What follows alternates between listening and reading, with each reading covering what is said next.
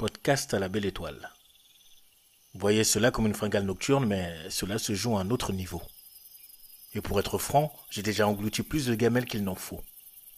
Je digère donc en abreuvant l'intellect et la culture, remontant de fil de Clearstream aux frégates de Taïwan. Mais avant de retourner si loin dans le passé, avant de s'enjailler devant la finale de la Copa América, faisons ensemble une pause au mois de juin dernier. J'imagine que vous avez tous entendu les paroles insoutenables et insensées de cet individu. Les déguilés racistes d'un imbécile qui surgit nuit à Sergi pour déverser sa haine et tenter de porter l'estocade au vivre ensemble, ce qui est par ailleurs euh, devenu un sport national. J'avais prévu un autre podcast pour cette semaine. Plus léger, je devais y parler du confinement en deux temps, trois mouvements de syllogisme pour assurer mes propos. Des vers et de l'humour toujours pour aborder certains thèmes délicats. Et là, un fou surgit de nulle part. Deux agressions, une physique et une verbale. Du racisme et de la misogynie, un cocktail décapant que je nommerais Mussolini fraise pour fêter la rouverture des terrasses. Waouh. Un tir, deux mots, trois points dont un Godwin. Je suis Steph Curry. Bless.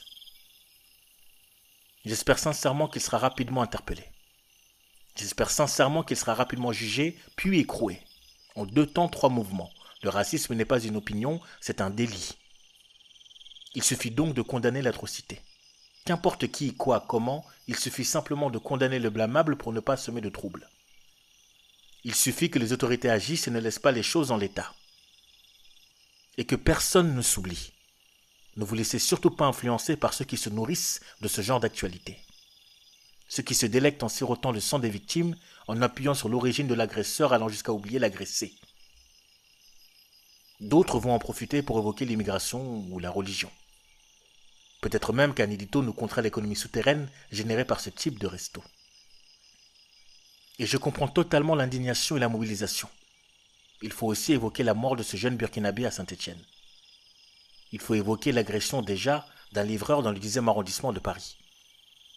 Il faut également évoquer ce cuisinier insulté au téléphone juste pour s'être imaginé ailleurs. Tout ça en quelques jours.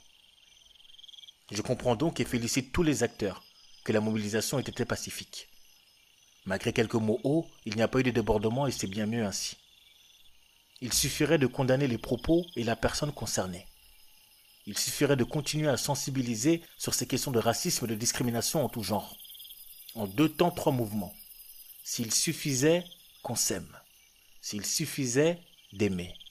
Et que cela devienne notre sport national.